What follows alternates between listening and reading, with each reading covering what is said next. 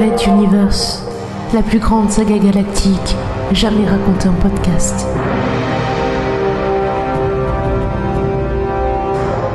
Cinquième chapitre.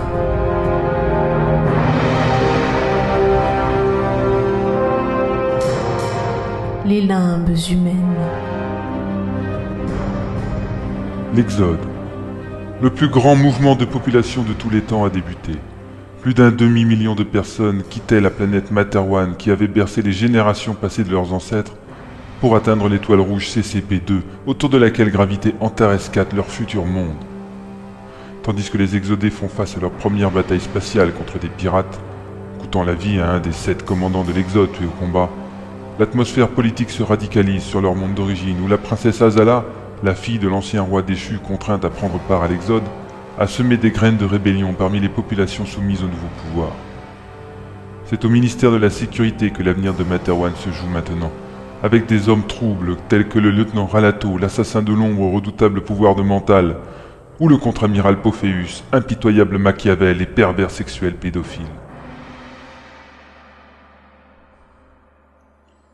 La haine, la douleur, la peur, l'odeur du sang, les injections, mais encore plus, la haine totale.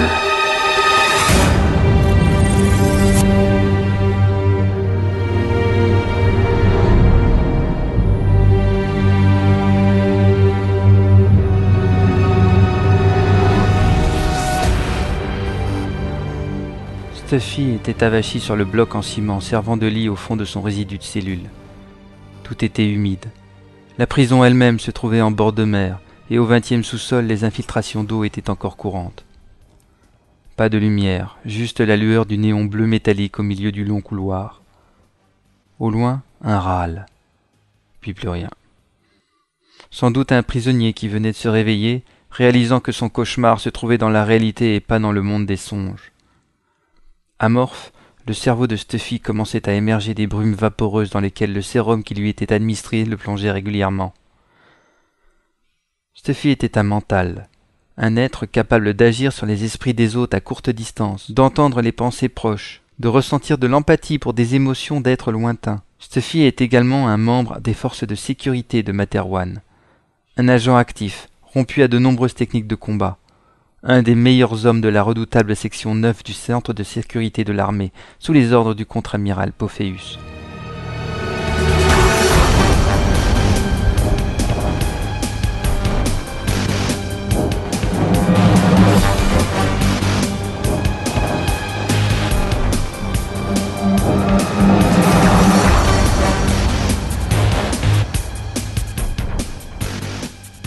Mais pour bien comprendre le personnage, il faut ajouter que Stuffy est un mutualiste, un utopiste qui pense qu'un modèle de société basé sur le profit n'ira jamais aussi loin qu'un autre basé sur le partage. Un militant parmi les gardiens des clés de l'ordre établi. Cela l'avait récemment rapproché de celle qui troublait son sommeil depuis qu'il l'avait rencontrée. Ses pensées les plus profondes, les plus intimes et les plus cachées recelaient une femme habillée de gaze blanche, dansant sur elle-même dans un moment unique de magie musicale la princesse héritière de l'ancienne monarchie de Materwan, Azala. Elle était partie, lui laissant quelques clés de son réseau, avec pour mission de faire parvenir des informations sur la situation le plus longtemps possible, et de promouvoir ses idées, qui deviendraient peut-être un jour un mouvement politique capable de balayer les dictateurs ayant pris en otage la révolution Castix pour leur propre profit.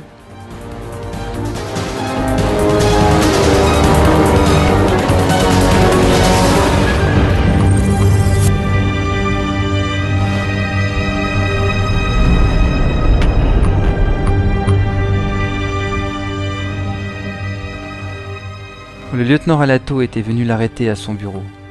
Stuffy n'avait eu le temps de ressentir qu'une chose avant la première injection paralysante. Dénonciation. Il avait été vendu par quelqu'un. Un traître de l'intérieur. Un autre du réseau Azala? Peu probable. Un mutualiste? Difficile à concevoir tant cette organisation était compartimentée.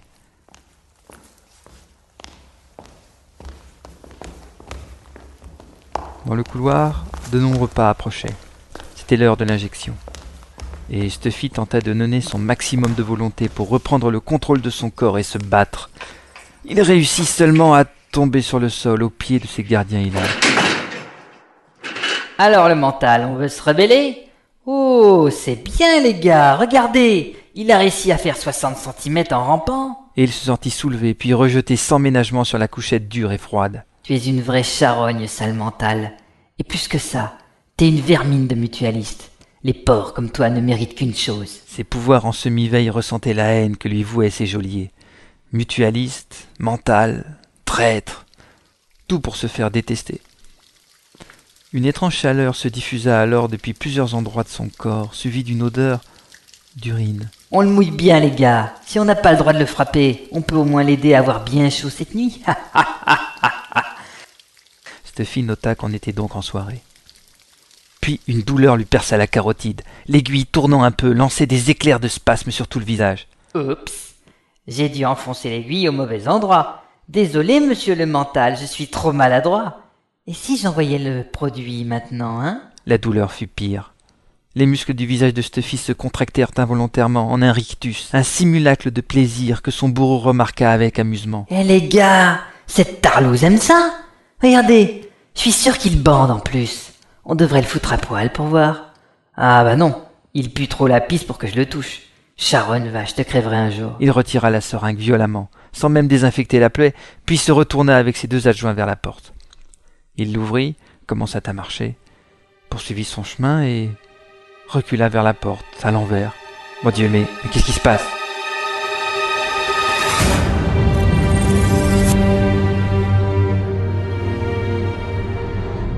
Il tenta de se retourner, mais, il ne put rien. Une voix dans sa tête lui fourmit une indication. La prochaine fois que tu veux prendre ton pied contre un mental, ne te trompe pas. Injecte-lui son sérum, pas un fortifiant rapide. La porte se referma devant lui, loin, très loin, immensément loin.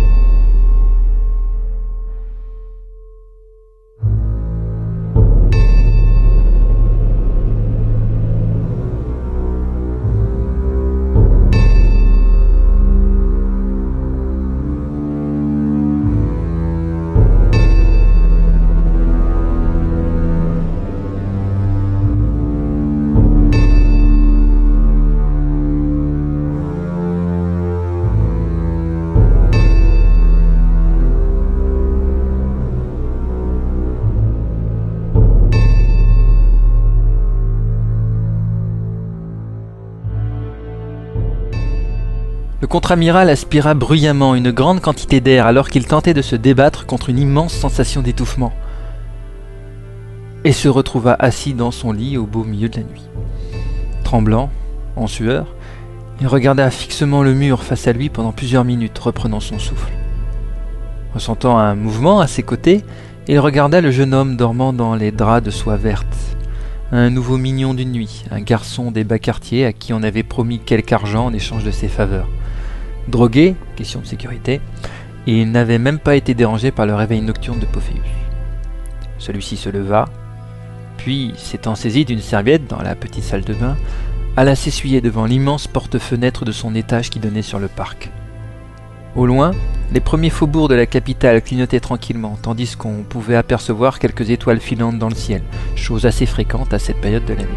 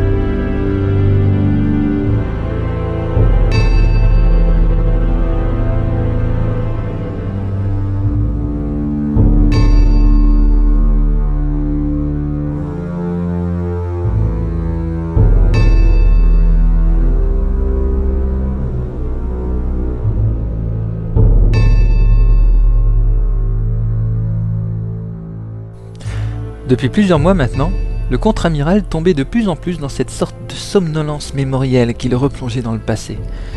Était-ce un des méfaits de l'âge ou une maladie? Aucune idée. Il faudrait peut-être s'en ouvrir à un médecin. D'autant que maintenant, s'il continuait de s'absenter durant ses journées, ses nuits devenaient de plus en plus agitées et sans sommeil, comme une aversion des choses. Un froissement dans le lit, le jeune garçon se retournait, toujours assommé par les tranquillisants. Pophéus ouvrit la porte-fenêtre et franchit les quelques mètres le séparant du balcon à l'extrémité de la terrasse. Tâtant la serviette autour de son cou, il profita de la chaleur de cette nuit, porteuse d'une douce brise tiède venant des déserts lointains. Là encore, un événement ordinaire en cette période de l'année. Le contre-amiral rumila. Les nouvelles des dernières journées n'étaient pas spécialement encourageantes. Après la découverte par Ralato d'un nouvel agent double dans ses propres rangs, il avait appris que l'habile monsieur R avait fait basculer dans son camp plusieurs personnalités influentes du monde des affaires et qu'il pouvait désormais compter sur l'appui financier du conseil d'administration des mines de lithium de Calmotte. Son adversaire politique au poste de chancelier suprême de Materwan avançait ses pions. Mais Pophéus n'avait pas dit son dernier mot. Il était toujours à un poste stratégique et son influence elle aussi augmentait au fur et à mesure que ses services purgeaient la société des traîtres, bien opportuns, dans les groupes sociaux les plus divers. Cet arriviste n'avait rien fait de ses dix doigts et se retrouvait, à force d'intrigues et de cadeaux politiques ou économiques, à faire armes égales avec lui, un des principaux leaders de la révolution Castix. Le contre-amiral eut un sourire en repensant à cette révolution Castix. Il avait dû lui-même détruire de l'intérieur les fondements de la royauté pour sauver sa propre tête et ses privilèges. Les fonctionnaires du roi étaient alors décidés à le mettre à mort dans une série de scandales où se mêlaient le stupre, l'argent, la corruption et la mort. Les petites fantaisies de Pophéus ne semblaient vraiment pas être de leur goût. Cela aurait presque été risible si le roi lui-même leur avait donné son aval. La vie même de Pophéus pouvait basculer d'un claquement de doigts et il avait dû réagir vite. Intervint alors celui qui allait devenir son mignon, puis également son instrument de mort, et enfin le prisonnier le plus dangereux de Materwan, Fabio Uli.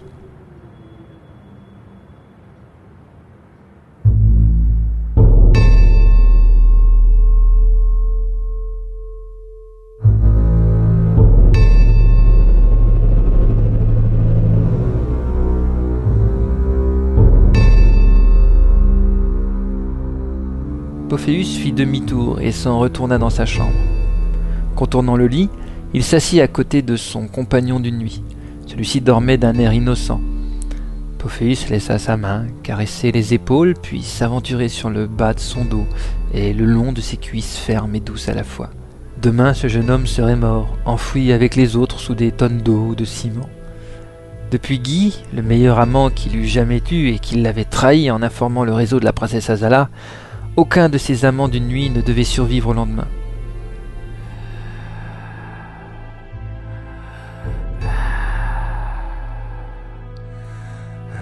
Tapis tel un serpent au creux de ses reins, la douce chaleur du désir reprit vigueur. Quitte à être réveillé, autant en profiter, ne serait-ce que pour honorer cette jeune vie, non? Alors qu'il prenait doucement son plaisir, il eut soudain une idée bizarre. Poursuivant son accouplement hors nature, ses mains entourèrent le cou de son jeune amant et commencèrent à serrer. Au bout de quelques secondes, et malgré la torpeur des drogues, l'instinct de survie prit le dessus et le jeune homme tenta de se libérer avec des sursauts de tout son corps et des mouvements erratiques de ses bras ou de ses jambes. Lorsque soudain il ouvrit les yeux puis cessa de remuer, Pophéus connut un des plus profonds orgasmes de sa vie.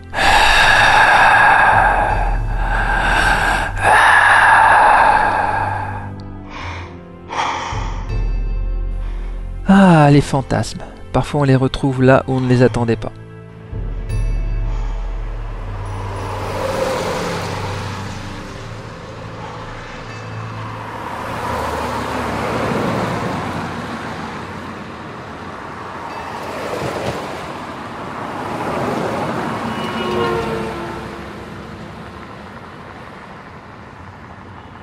Fille déjeunait, attablé derrière une cabane à frites dans une banlieue qui n'était même pas celle de la capitale, mais plutôt à la périphérie d'une ville moyenne.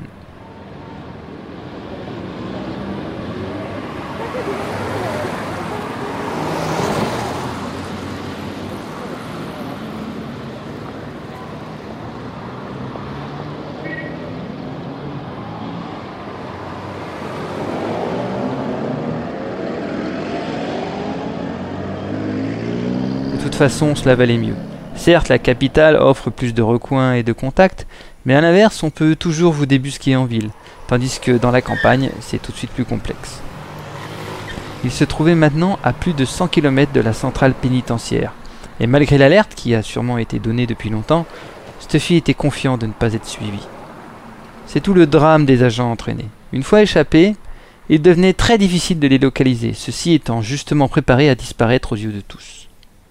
En quelques tours de main, il s'était métamorphosé le visage et la tenue. Un peu plus gros, plus petit, le teint plus sombre, une moustache et les cheveux plus clairs. Il avait même trouvé dans une salle de bain malencontreusement ouverte une paire de lentilles de contact couleur et du fond de teint.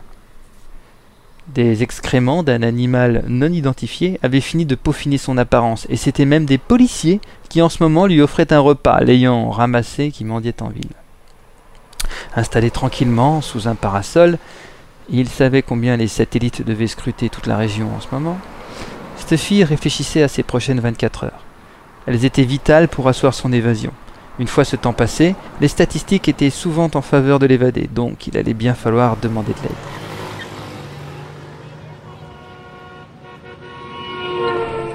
Mais alors, il devenait difficile d'éviter la question. Qui a trahi?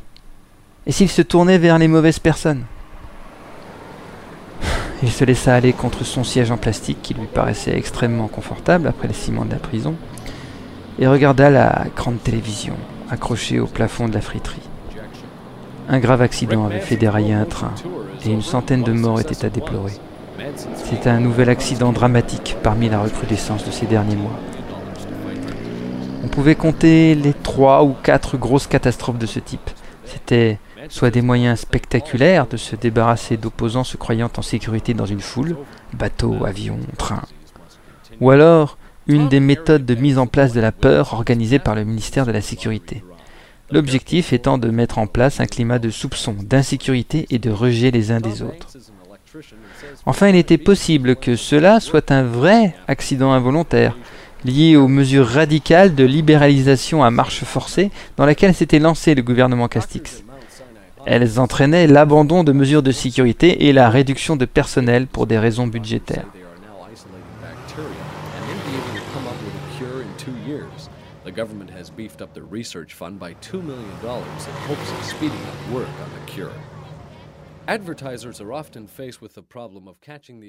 Peu de temps avant son arrestation, Steffi avait eu accès aux chiffres cachés des statistiques d'accidents dits limités, c'est-à-dire ne coûtant la vie qu'à moins de 3 personnes, et c'était accablant.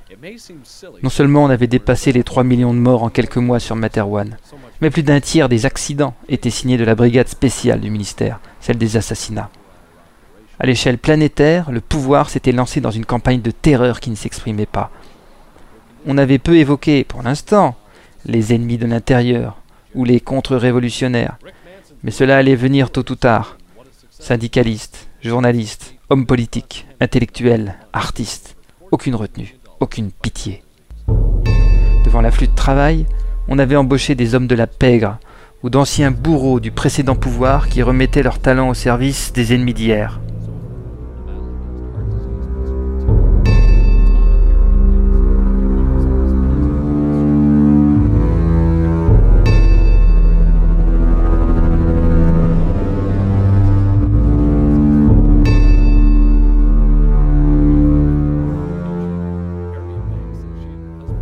Bien sûr, les médias étaient totalement mis au pas.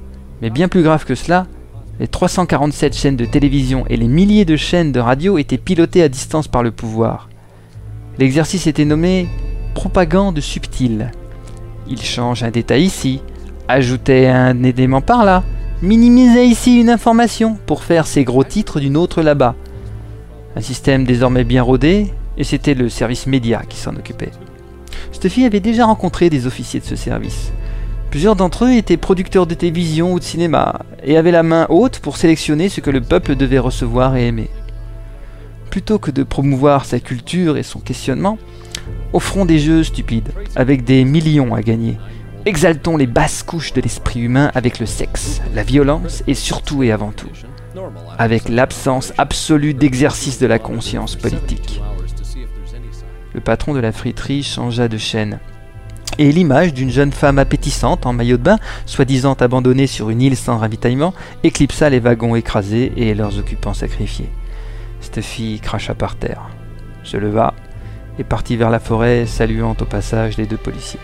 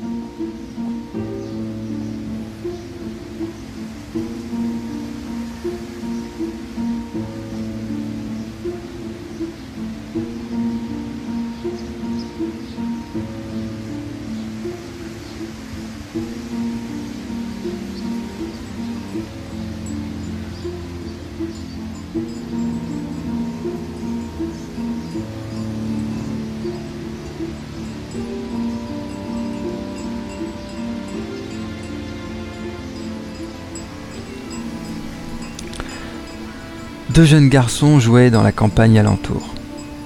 Devant eux, une chaîne de montagnes anciennes où il faisait bon paître pour les troupeaux. À l'arrière, une vallée paisible où l'on devinait les petites fermes blanches réparties telles des boutons de fleurs sur un pré en cette si douce fin d'été. Ralato et Fabio, les deux rejetons de la famille Ouli, jouaient à cache-cache avec les grosses pierres de ce flanc de montagne et Ralato cherchait son frère. Leur jeu était un peu différent de celui ordinaire où l'on devait trouver son ses adversaires. Ici, la pente était assez dénudée et il n'y avait que quelques rochers susceptibles de dissimuler un enfant de 8 ans. Assis en tailleur, Ralato devait se concentrer pour ressentir la présence de son frère, tandis que lui devait justement se dissimuler derrière un silence d'esprit maximal. Comme les jeunes garçons découvrent progressivement que les jeunes filles leur sont différentes par quelques détails qui prennent de l'importance avec le temps, les manteaux développent leurs différences progressivement, une somme de comportements particuliers qui, un jour, éveilleront en eux la certitude d'être différents des autres habitants de Materwan. Les manteaux existent depuis les débuts de l'humanité, et des services spécialisés rattachés au ministère de la Défense sont chargés de les découvrir et de les former à maîtriser leurs facultés. D'où certaines visites, au long des années, d'hommes en tenue médicale blanche, parcourant les écoles et jouant quelques heures avec les enfants qui les scrutent de leurs yeux étranges. Comme la semaine dernière à l'école. Fabio sentait des gouttes de sueur glisser le long de sa joue. Il serrait fort ses petits poings et ses paupières étaient plissées à en disparaître. Toute sa concentration se focalisait en un point blanc sur un fond noir. Grâce au jeu avec son frère, Fabio avait développé cette technique qui semblait souvent réussir à condition de conserver le point blanc bien en face de lui. Aucun bruit ne lui parvenait. Tout allait bien, son frère le cherchait encore.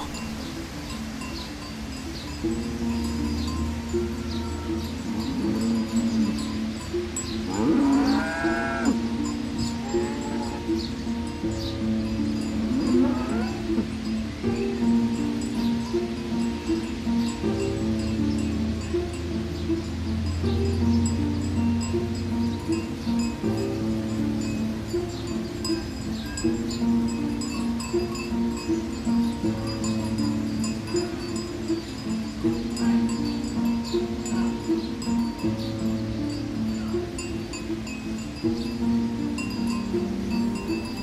bruissement parvint cependant à ses oreilles, lointain, mais qui semblait se rapprocher. Fabio inspira et expira. Un maudit avion passait trop bas et cela risquait de perturber ses efforts. Mais le bruit augmenta et augmenta encore. On devinait des rotors et des mécanismes de vol. Le souffle de l'air changea de direction et ce fut un vent qui se projeta tout autour de lui. Abrité derrière son rocher, Fabio ne reçut que quelques tourbillons, mais définitivement, sa concentration était perturbée et le point lumineux s'était évanoui. Il réalisa alors que son frère était de l'autre côté et se rua pour voir ce qui se passait.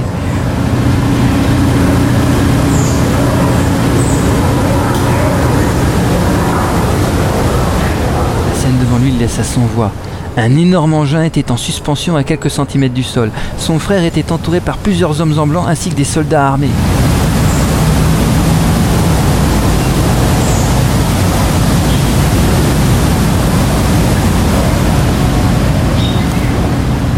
Ralato écoutait les messieurs qui expliquaient dans son esprit que ses parents étaient au courant, Qu'il ne risquait rien. Que le roi allait s'occuper de lui spécialement. car il était un garçon à part avec de grandes qualités. Ralato pensa à son frère. Il ne pouvait pas le laisser seul dans la montagne. Quel frère? Les hommes en blanc se regardèrent interloqués. Ils tournèrent leur visage vers les alentours, ouvrant grand leurs yeux comme l'avaient fait ceux qui étaient venus jouer à l'école.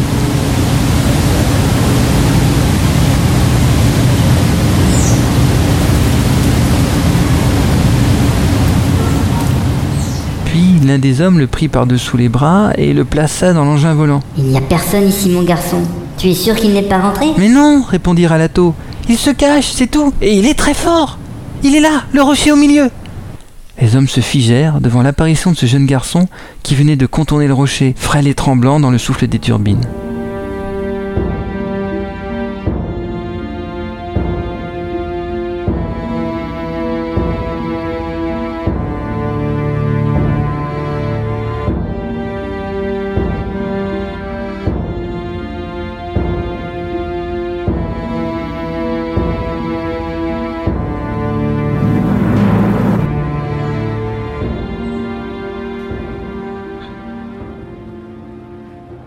Soldats se crispèrent. Ils avaient déjà compris que quelque chose d'imprévu venait de se produire. D'un regard, le sergent embrassa la scène et fit signe à ses hommes de se tenir prêts. Durant ce temps, les hommes en blanc se regardaient. Après un hochement de tête, l'un d'entre eux avança doucement vers Fabio, tandis qu'un autre s'agenouilla à côté de Ralato. Il se cachait comment, ton frère demanda-t-il. Bon, c'est notre jeu. Je ne dois pas ressentir sa présence. Et il est fort dans ce jeu-là. Mais c'est vraiment ton frère? Réponds-moi honnêtement, c'est important. Mais oui, c'est mon frère. Il s'appelle Fabio et on est nés le même jour. Maman nous dit souvent que nous sommes des dons du Dieu. L'homme consulta une fiche, écarquilla les yeux, puis, regardant ses collègues, Il dit vrai. Fabio Sacco Uli, né le même jour. En fait, c'est l'aîné des deux de 16 minutes. Soudain, ils tournèrent tous la tête vers leur collègue parti auprès de Fabio. Celui-ci tombait à terre, les mains crispées sur la tête, tandis que le jeune garçon hurlait. Ralato Ils veulent nous emmener loin de chez nous et faire de nous des soldats. Viens vite, il faut fuir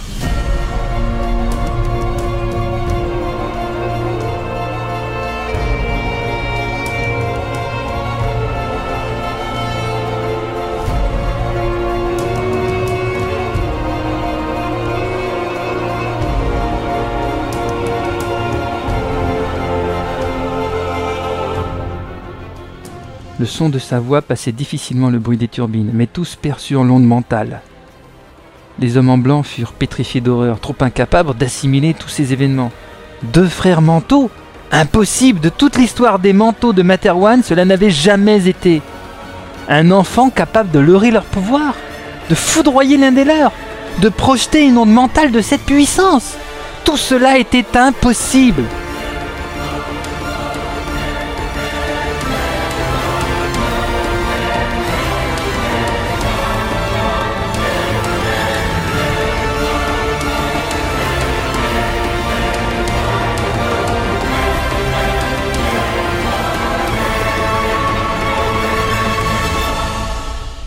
Soldats avaient également reçu une onde mentale, mais ils étaient entraînés à ce genre d'événement et savaient conserver leur sang-froid et réagir. À genoux à terre, leur chef leva son arme, immédiatement suivi par ses deux hommes. Ne tirez pas, il nous le faut vivant Le supplia un des hommes blancs, Alors on fait quoi? hurla le sergent tenant toujours en joue Fabio. L'homme en blanc au pied de Fabio s'était évanoui. Celui-ci focalisa alors le point blanc sur le soldat le plus proche qui le tenait en joue. Immédiatement, celui-ci roula des yeux et hurla, projetant sa tête en arrière. Les autres allaient lui faire du mal, Fabio l'entendait très clairement dans leur tête. Pour Dieu, on fait quoi? Hurla le sergent avant de s'effondrer. Le dernier soldat ouvrit le feu au moment même où l'attaque mentale de Fabio le visa. Il s'effondra au sol alors que son arme tirait encore quelques cartouches, tuant net l'homme blanc évanoui au pied du garçon. Ralato regardait toute la scène terrorisé, ne bougeant pas. Mais lorsqu'il vit son frère projeté en arrière par une balle, il se jeta hors de l'appareil et se précipita vers lui, près des rochers, où il tomba à genoux en larmes.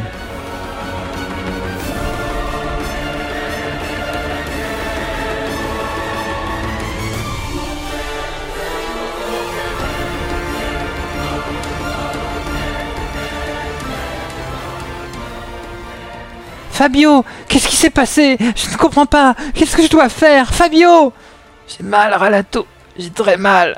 Arrivait à peine à murmurer un Fabio, également en larmes sous l'impact et la douleur. Il avait reçu la balle en plein poumon droit, elle l'avait traversé, passant entre deux vertèbres. Il ne pouvait plus respirer et suffoquait en état de choc. Il voyait Ralato crier, pleurer devant lui, mais ne l'entendait pas réellement. Par contre, le point blanc était réapparu tout seul devant ses grands yeux ouverts. Chose étrange, il bougeait et grossissait, semblant même vibrer.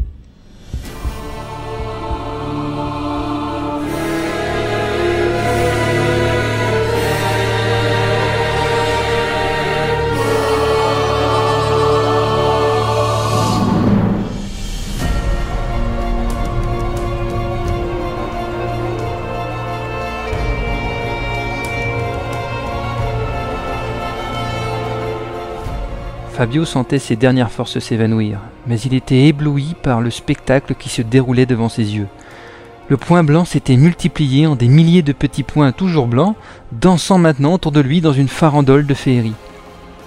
Progressivement, les petits points grossirent, puis prirent des couleurs différentes, puis des formes translucides, étranges et anodines. Une cafetière et un petit caillou parurent à côté de Ralato, Plusieurs instruments de musique, un pneu et une lampe de chevet tournèrent autour des hommes en blanc, mais une majorité d'éléments tournaient autour de Fabio lui-même. Leur lueur interne vibra, apaisant le jeune garçon, qui sentait ses forces lui revenir progressivement. Encore quelques secondes, et il put inspirer un grand volume d'air, comme si ses poumons s'étaient regonflés malgré la blessure.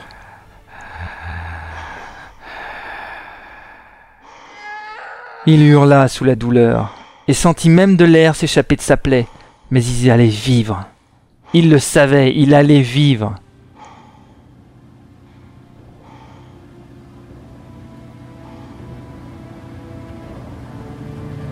Sa tête lui tourna et il tomba sans connaissance sur l'herbe rougie de son sang.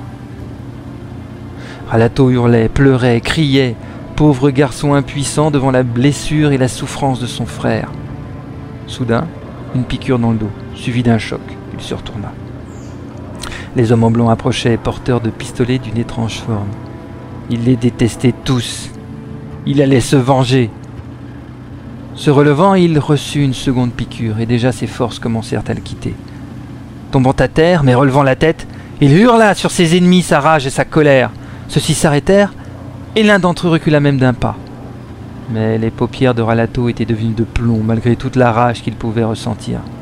Une dernière fléchette anesthésiante acheva le travail, et Ralato sombra à son tour dans l'inconscience. La dernière image qu'il conserva fut celle de ce gros engin volant qui avait propagé la mort et la détresse dans l'univers si heureux de lui et de son frère.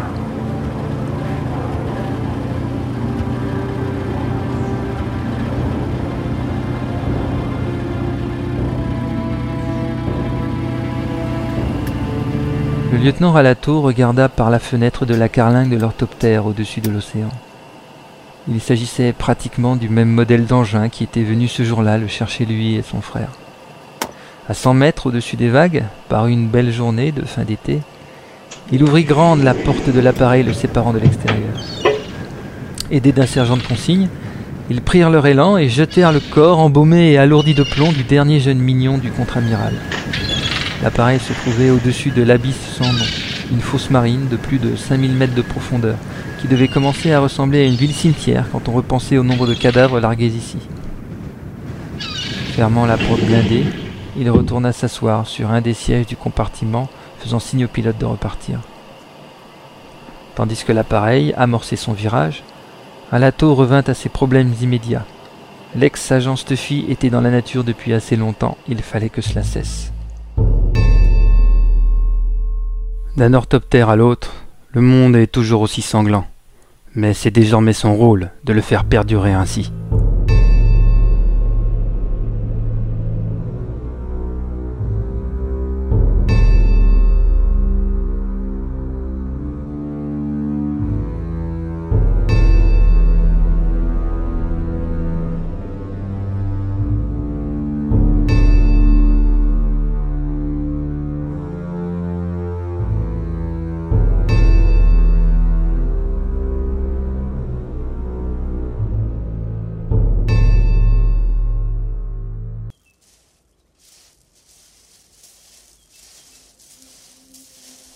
La lune perçait au travers de la pénombre par d'infimes traits de lueur, éclaircissant ici une touffe d'herbe, ici une souche d'arbre. Stuffy progressait au cœur de la forêt, à la suite d'un homme vêtu tel un bûcheron qui déambulait au travers des feuillages et des taillis comme s'il n'existait pas. La quarantaine, un visage bourru d'homme rude au corps taillé dans le bois. Le bûcheron était un agent mutualiste, le contact envoyé à Stuffy en réponse à un message d'aide laissé sous un pont dans une fissure du béton bien précise. La réponse avait mis un mois à se préciser, temps durant lequel Stuffy, sous sa couverture de clochard vagabond, puis de vendeur de glace, puis de facteur, de policier, d'artiste gay et même de vieilles dames, avait parcouru les villes de banlieue et suivi journaux et actualités ou partagé des discussions de troquets ou de bars, pour se faire à l'idée de l'ampleur du changement politique en cours. Et il y en avait.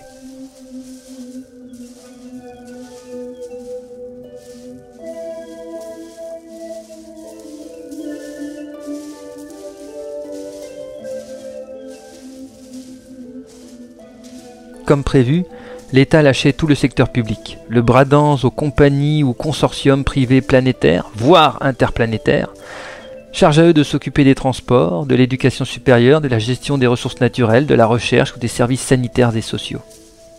Par contre, la sécurité et l'armée, ainsi que la fiscalité, étaient renforcées.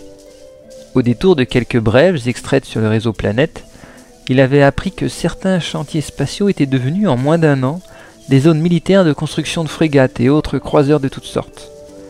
Quand un journaliste curieux, espèce devenue très rare, s'en étonnait, on lui répondait que la piraterie était devenue un tel fléau qu'il fallait prendre des mesures. Et la population faisait semblant d'y croire.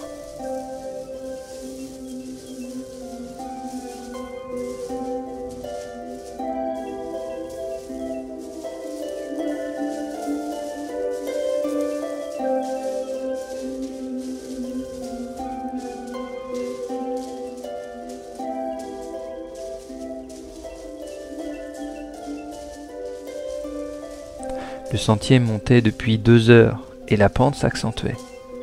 Malgré son entraînement, Stuffy commençait à éprouver de sérieuses difficultés pour suivre le rythme imposé par son guide.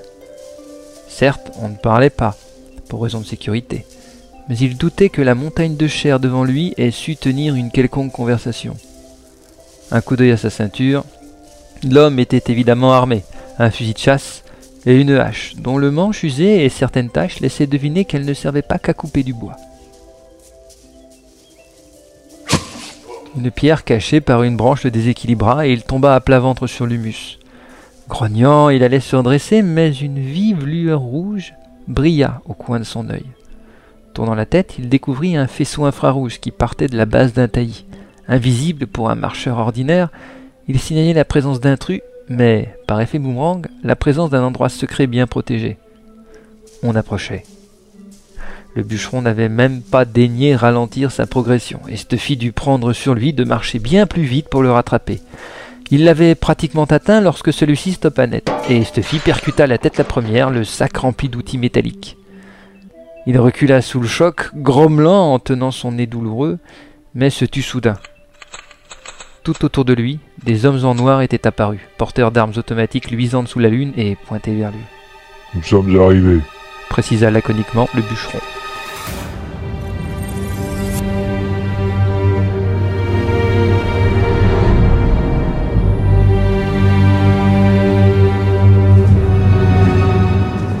Un des hommes en noir se pencha et tira sur lui une grande plaque d'herbe, de terre et de taillis qui dissimulait l'entrée d'un petit tunnel.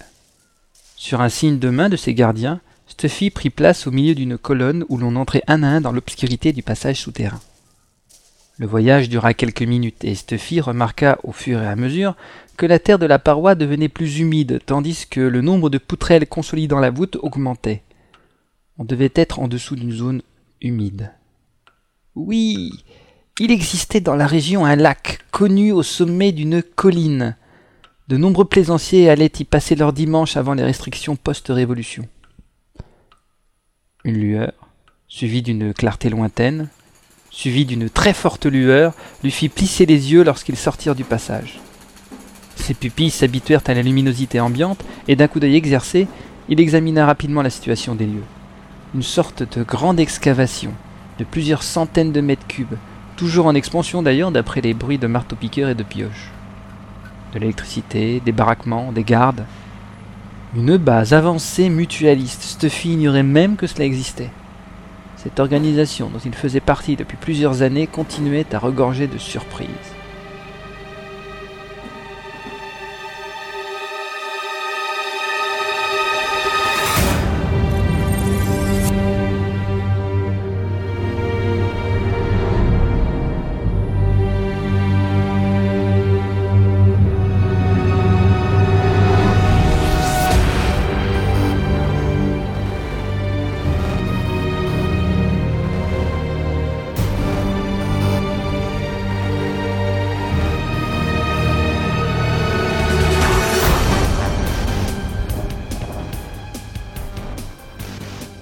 Devant un petit groupe d'hommes armés, dont un leader, debout au centre, accompagné d'un mental reconnaissable à ses grands yeux globuleux. Un vieil homme qui n'avait pas subi l'opération esthétique obligatoire à tout agent mental secret, destiné à cacher cette particularité traîtresse. S'arrêtant à quelques mètres du leader, Stuffy prit directement la parole. Vous êtes le numéro un de cette session? Non, répondit celui-ci d'un ton neutre. je suis numéro 3. Mon rôle est de déterminer si vous êtes un espion ou un allié. Je suis l'agent numéro 8 de la section 643N. Je suis secteur de Materwan Centrum et banlieue. Stuffy savait parfaitement que cela ne voulait pas dire grand-chose dans cette organisation si cloisonnée. Mais au moins, pouvait-on le placer dans un organigramme Cela lui donnait donc un début de crédibilité. Agent numéro 8 donc, nous allons vous tester selon la technique habituelle. lui annonça le leader en se déplaçant sur sa droite. Ce faisant, il laissa apparaître une chaise en métal munie de sangles et de fils électriques qui fit face à Stuffy, promesse d'un destin funeste.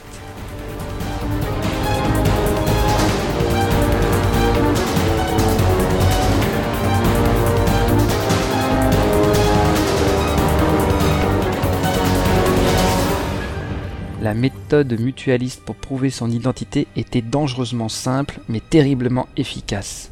On vous électrocutait à la limite de la résistance humaine, par à coups réguliers de quelques secondes, et un mental expérimenté en profitait pour sonder votre esprit.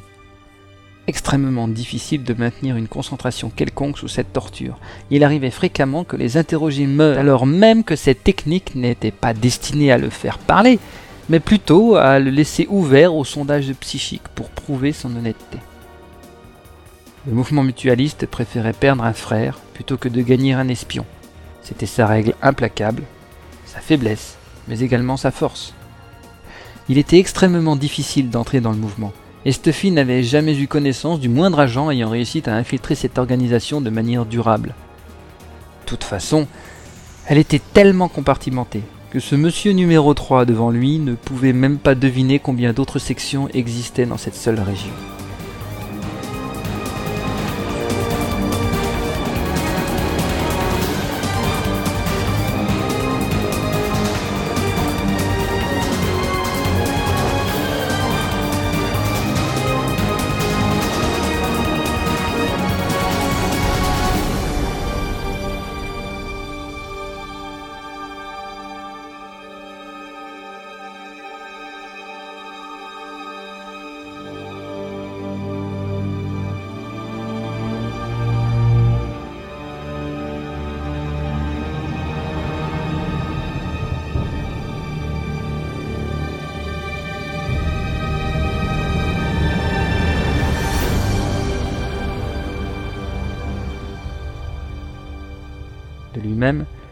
Stuffy alla s'asseoir sur le siège en métal. C'était la première étape de la technique. L'interroger devait être volontaire. Pendant qu'on lui sanglait les mains et les jambes, le mental vint s'asseoir derrière lui, fixant l'arrière du crâne et se concentrant. Contrôle. Commença le numéro 3. Êtes-vous un mutualiste? Oui. Derrière lui, le mental hocha de la tête positivement. Contrôle. Êtes-vous un mental? Poursuivit le numéro 3. Oui. Le vieux mental hocha à nouveau de la tête. Parfait. Vous connaissez les règles. Vous devez laisser votre esprit ouvert. Notre mental sait où chercher et respecter la sécurité de votre section. Nous allons commencer. Bonne chance. D'un mouvement, il fit signe à un homme en noir, s'activant au-dessus d'une console d'où fusaient tous les fils électriques. Celui-ci posa la main sur un gros potentiomètre central et le tourna vers des valeurs de plus en plus élevées.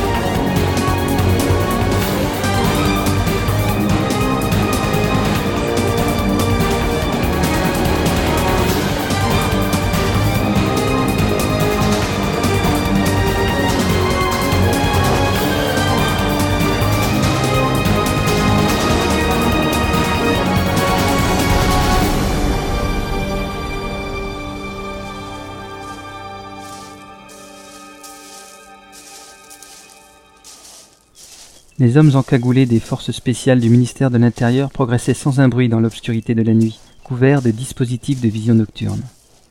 Le lieutenant Ralato les suivait avec un second détachement, à la fois serein et anxieux. Son plan était risqué mais prometteur. Plutôt que de torturer à mort un homme aussi redoutable que l'agent Stuffy, un ancien collègue avec qui il avait fait ses armes, il avait préféré organiser son évasion de la forteresse, le laissant éliminer des geôliers pour faire plus crédible, des brutes sans intérêt parfaitement choisis pour l'occasion, et prendre de la distance. Mais suivi en permanence par satellite grâce à la fausse dent implantée lors de ses périodes de coma en cellule. La bonne vieille méthode de l'échiquier où on sacrifie des pions pour avoir le roi. Il avait fallu convaincre le contre-amiral en personne de cette opération, et Ralato avait engagé sa parole dans la réussite du projet. Après autant d'années et de secrets partagés, Pophéus avait bon jeu de faire patienter son agent principal, son âme damnée, l'orchestrateur des plans les plus audacieux. Mais le feu vert était quand même advenu. Un signal lui parvint. Un des commandos avait découvert un faisceau infrarouge caché dans un tronc d'arbre. Ralato serra les poings. Le coin devait être truffé de systèmes de ce genre. Tant pis, il fallait la jouer moins subtile.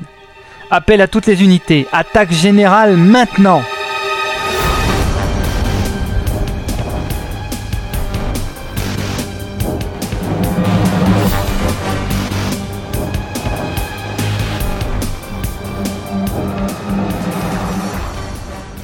autour de la grande colline, des centaines de soldats investirent les tunnels d'entrée qui avaient été repérés par des éclaireurs, tandis qu'au loin, on entendait rugir les orthoptères emportant leur lot de troupes d'assaut, suivis de près par les camions de matériel et de troupes de soutien.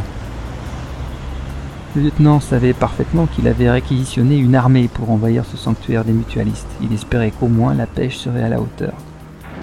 L'explosion retentit au loin, suivie d'une seconde. De l'autre côté de la colline, des tunnels étaient piégés, ils venaient de perdre de nombreux hommes ensevelis sous les gravats. Les mutualistes étaient redoutables. Une des principales forces de dissidence, parfaitement organisée et cloisonnée. Ils avaient des ramifications un peu partout, et on ignorait totalement qui tirait les ficelles derrière tout cela. Y avait-il même quelqu'un qui dirigeait cette organisation? Rien n'était moins sûr.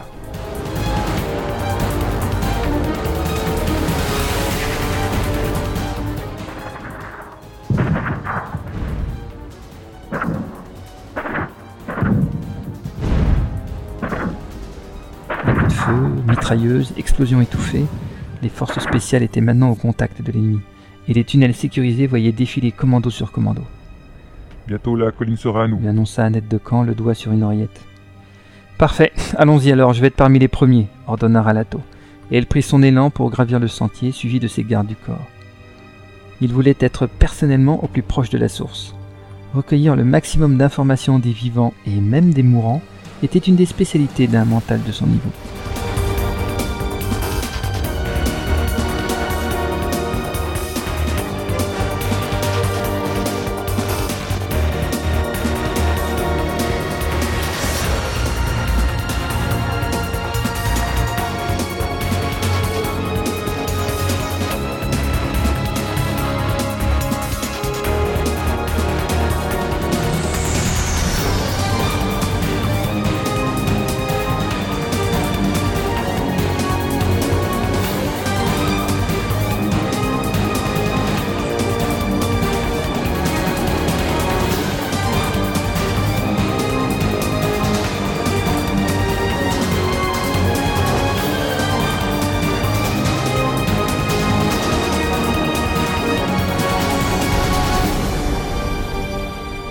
De la base, jonché de débris, était éclairé par intermittence grâce à des néons endommagés et clignotants, tandis que l'air portait en lui les odeurs du soufre des explosifs et du sang de la bataille.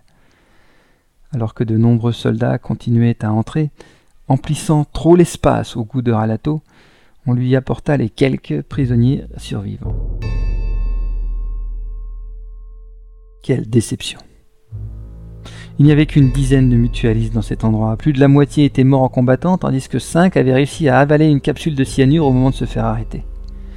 Il ne restait que ces trois-là, plus ou moins gravement blessés, et qui, malgré un entraînement succinct de résistance au scan manteau, livraient leurs maigres secrets au lieutenant Ralato, du menu fretin à rien de bien intéressant. Le lieutenant en était à penser à un piège quand on lui signala une cellule avec un prisonnier des mutualistes. Debout et souriant devant l'entrée de la geôle, il croisa le regard haineux d'un Stuffy ligoté, bâillonné et abandonné par ses amis mutualistes.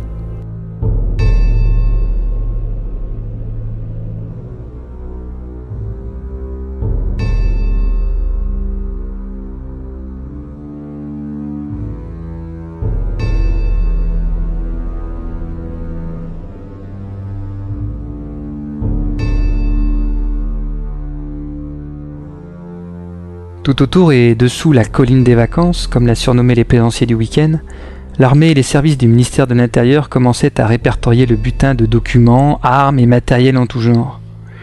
Pendant ce temps, Ralato, suivi de Stuffy et de ses gardes, terminait de progresser vers le haut de la butte, face au lac recouvrant le sommet. Ah, Stuffy, on ne peut vraiment se fier à personne. Je t'avoue être bien déçu de tes amis. Te livrer ainsi, ça n'est guère sport, tu ne trouves pas? déclara Ralato, monologuant tranquillement avec un Stuffy bâillonné qui avançait péniblement. Tu sais, j'avais espoir que nous pourrions te suivre plus loin dans l'organisation des mutualistes. Mais cela faisait une semaine que tu n'avais pas bougé et malheureusement nous ne pouvions nous permettre d'attendre plus, tu comprends Le groupe avait atteint les berges du lac et poursuivait le chemin sur la petite voie goudronnée longeant la rive jusqu'au parking où les attendaient orthoptères et centres tactiques. Franchement, on s'en sortira bien quand même. Nous te récupérons et on démantèle une base mutualiste. Sans compter que ce qu'on apprendra en passant tout ça au peigne fin, dit-il en englobant le lac de ses deux bras. Stuffy avançait, le regard noir, rivé vers les orthoptères. Le lieutenant observa un œil amusé et poursuivit. Tu as beau avoir levé tes défenses psychiques, je peux toujours deviner ce que tu penses à défaut de l'entendre. Oui, on va prendre mon orthoptère et partir pour la forteresse. Je peux même te garantir qu'on ne te torturera pas trop, vu que tu détenons déjà la plupart des informations en ta possession. Surtout celles concernant Azala, par exemple. Stuffy bondit en avant vers Alato, mais un coup de crosse le plia en deux et il s'effondra au sol, vite soulevé par deux gardes qui le traînèrent dans l'orthoptère maintenant tout proche. Allons, ne fais pas l'enfant. Tu pensais vraiment que les mutualistes accepteraient une fusion avec le réseau d'Azala? Bonne idée, certes, mais bien trop dangereuse pour une organisation si fermée. Ralato s'installa dans un fauteuil entouré de deux soldats en uniforme. Face à cette fille, encadrée de ses deux gardes, il prit le casque micro et donna l'ordre au décollage au pilote et au copilote de l'engin. L'appareil ferma ses portes et après quelques secondes prit son envol dans un grondement de turbine.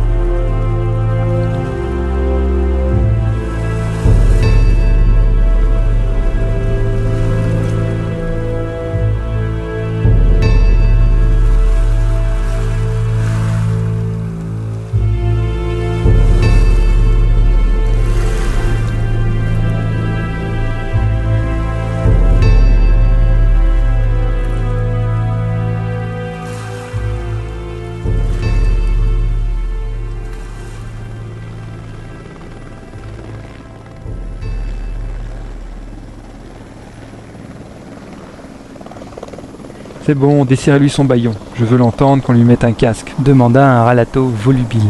Il n'avait pas menti. L'opération était un succès moyen, mais contre les mutualistes, même les petits pas étaient grands. Lorsqu'on plaça un casque autour de la tête de Stuffy, celui-ci émit un rire discret. Ralato, lieutenant Ralato, depuis l'académie, tu crois que je te connais pas encore? Franchement, un fortifiant à la place d'un sérum somnifère. Tu pensais que j'allais marcher dans la combine? Le lieutenant sentit une piqûre dans son avant-bras et un liquide y être injecté. Il tourna la tête et vit le soldat à ses côtés lui planter une seconde aiguille dans l'épaule cette fois. Pendant ce temps, l'autre soldat et le copilote abattaient froidement ses deux gardes encadrant Stuffy.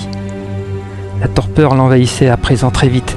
Il tenta de se concentrer, mais ce fut pour sentir toute la puissance mentale au maximum de son adversaire qui lui imposé sa volonté, l'ayant pris de vitesse. Dans le casque, la voix de Stuffy poursuivait. Je savais pertinemment que tu devais avoir placé un émetteur quelconque sur moi. Ralato tenta de se lever, mais il fut immédiatement plaqué contre la vitre donnant sur l'extérieur, avec une vue imprenable sur le lac. Nous avons donc préparé une réception intelligente. Quelques agents trop peu fiables ou importants ont été abandonnés à tes hommes, tandis que tu pensais me récupérer. C'est alors qu'un grondement venu des profondeurs pénétra la coque de l'orthoptère, et Ralato vit avec horreur des flammes sortir des tunnels sous la colline. Des oiseaux s'élevaient de tous côtés, le lac sembla s'ouvrir en son centre, et l'eau s'engouffra tel un banal évier débouché, inondant et noyant les centaines de soldats et spécialistes du ministère de l'Intérieur prisonniers de la base mutualiste. Déjà ses yeux ne percevaient plus la lumière, mais même dans les ténèbres, la voix de Stuffy continuait de le harceler aux portes de l'inconscience. J'avais un seul et unique objectif, Ralato. Un objectif que les mutualistes partagèrent immédiatement. Te capturer, toi, l'âme damnée de Pophéus, un des éléments centraux de la sécurité de Materwan. Le copilote prit alors la parole, et en s'évanouissant définitivement, le lieutenant Ralato perçut plus qu'il n'entendit. Bienvenue à bord, lieutenant. Je suis numéro 1 de la section 145G. Vous êtes désormais l'invité des mutualistes.